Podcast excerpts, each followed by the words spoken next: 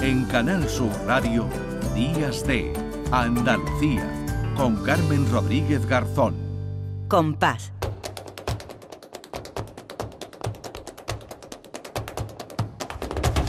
Compás. Y después, Gloria con cine y después con flamenco. Cerramos ya este programa de domingo. Lourdes Galvez, ¿qué tal Lourdes querida? Buenos Hola Carmen, ¿qué tal? ¿Cómo estamos pasando el frío? Bueno, pues lo llevamos como podemos, eh, como decía Juan Luis, que en Málaga, que no estáis muy acostumbrados, pero que también, también hace frío, claro que sí, que no, no, se libra a nadie.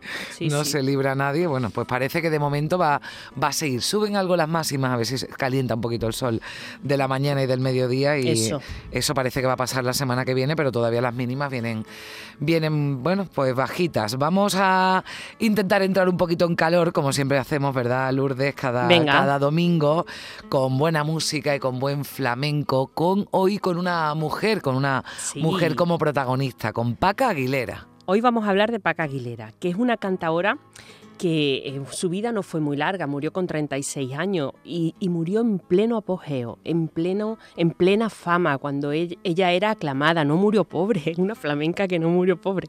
Ay, Dios mío, qué raro, ¿verdad? Verdad, y además los últimos ejemplos que hemos tenido no, no, han sido, hablábamos el otro día del gallina, ¿no? Que, que, el pobre lo pasó fue un gran cantador, pero sus últimos días fueron mm. verdaderamente malos. Pues Paca Aguilera era una cantadora rondeña y nació en enero, nació el 15 de enero de 1876 y era la décima de 15 hermanos, Carmen. Bueno.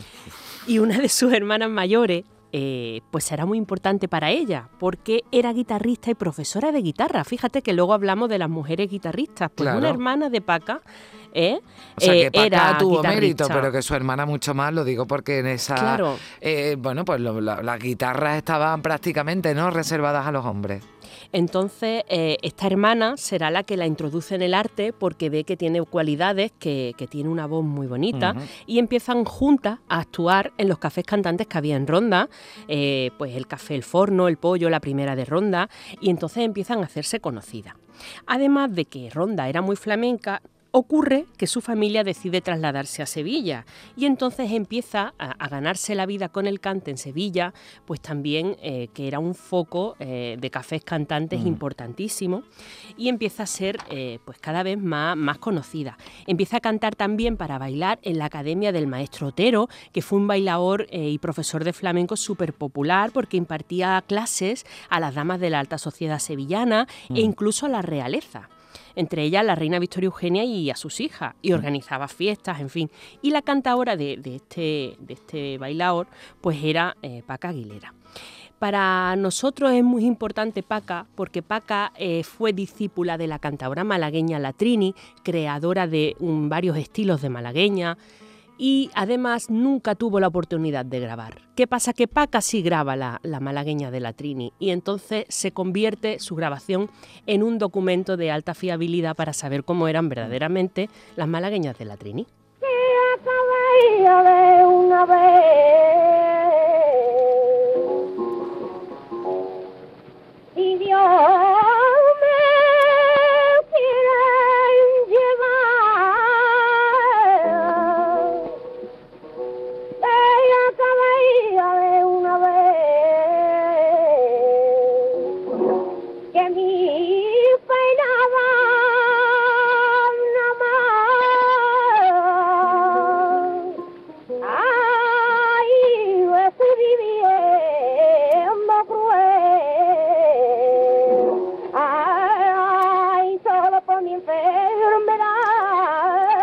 Tenía una voz preciosa. Bueno, estamos hablando de una grabación de más de 100 años, ¿no? Claro, eh, bueno, bastante más, es de finales del 19. Entonces, mm. pues bueno, tenía una voz preciosa, con un timbre maravilloso, un, arco melódico estupendo. Mm.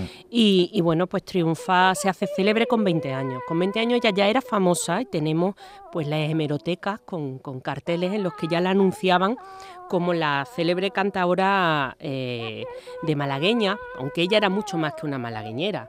Ella también grabó otros estilos, como por ejemplo esta soleá que vamos a escuchar ahora.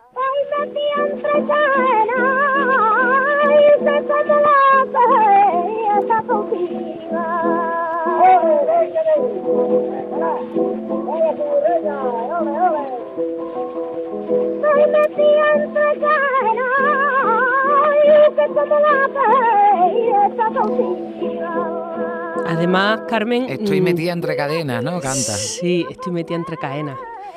Mm, la afición de Sevilla se le quedó corta. Su próxima meta era Madrid. Y a Madrid se fue. Y en Madrid la recibió la afición madrileña con los brazos abiertos. O sea que eh, donde iba triunfaba, ¿no? Donde iba triunfaba. Y, se la empiezan a rifar todos los cafés cantantes de, de Madrid, pero hasta el punto que le ofrecían contratos de larga duración, contratos de seis meses. Y entonces ella se establece en Madrid. Y vemos que a pesar de la antigüedad de las grabaciones, pues mm. sorprende esa voz que tenía, ¿no? Tan poderosa, tan bonita. Ella no era fea porque ha trascendido una fotografía suya, era una chica muy agraciada, entonces un poco como que lo tenía todo y tenía al público a sus pies. Pero mm, con 36 años mm, le vino una gastroenteritis y se la llevó. De una gastroenteritis De una gastroenteritis con 36 años, que también te digo que la esperanza de vida en 1913 que murió no sería mucho más larga. Pero bueno, pues una enfermedad que hoy en día, mm, estando dos días en casa con suero, se te quita y hmm. entonces se llevaba a la gente por delante. Bueno, pues pobre Paca, pero que pero se, bueno, murió joven, pero siendo muy famosa y con y con en un momento dulce que nos decían, ¿no? exacto, en un momento dulce de su carrera, en plenitud de facultades, sintiendo el cariño de la afición, incluso la anunciaban en Madrid como cantadora sin rival en su género, o sea, que verdaderamente estuvo mm. en un momento álgido bueno, estamos hablando de, hace muchos años, como decías, de final del siglo XIX, de principios, del, 20, de Paca Aguilera, que nació en Ronda, pero que triunfó en, en, Sevilla, y, también en, Madrid. ¿Con qué nos vamos a, despedir? Eh? Pues nos vamos a despedir con un cante que se hacía mucho entonces, que es la Jota, y que después derivaría, como hemos visto en otros programas, en los cantes de Cádiz, algunos de ellos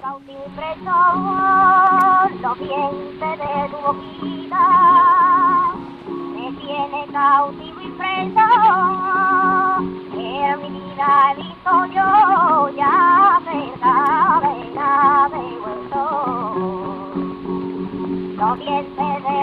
Formaba parte de los repertorios flamencos, la Jota. La Jota también, claro. Mm. Pero además, como que le, que le adapta la voz, ¿no? Le cambia aquí un poco la, sí, la, voz. Sí, la hace más grave, efectivamente. Cantaba en, un, en un registro más grave. Siento una pena muy grande, se llama esta, esta Jota. La misma pena, Lourdes, que yo siento cuando te despido y ya llegamos al final, pero deseándote que tengas una feliz mm. semana. Igualmente. Y que te recuperes un poquito, que te veo con la garganta ahí un poquito arrastrando estos fríos. Estamos todos malos en la casa, pero hijo, con estos fríos. Lourdes, un beso fuerte. Igualmente, un besazo. Muchas gracias también a todos por acompañarnos un fin de semana más aquí en Días de Andalucía. Regresamos el próximo sábado. Feliz semana a todos. Adiós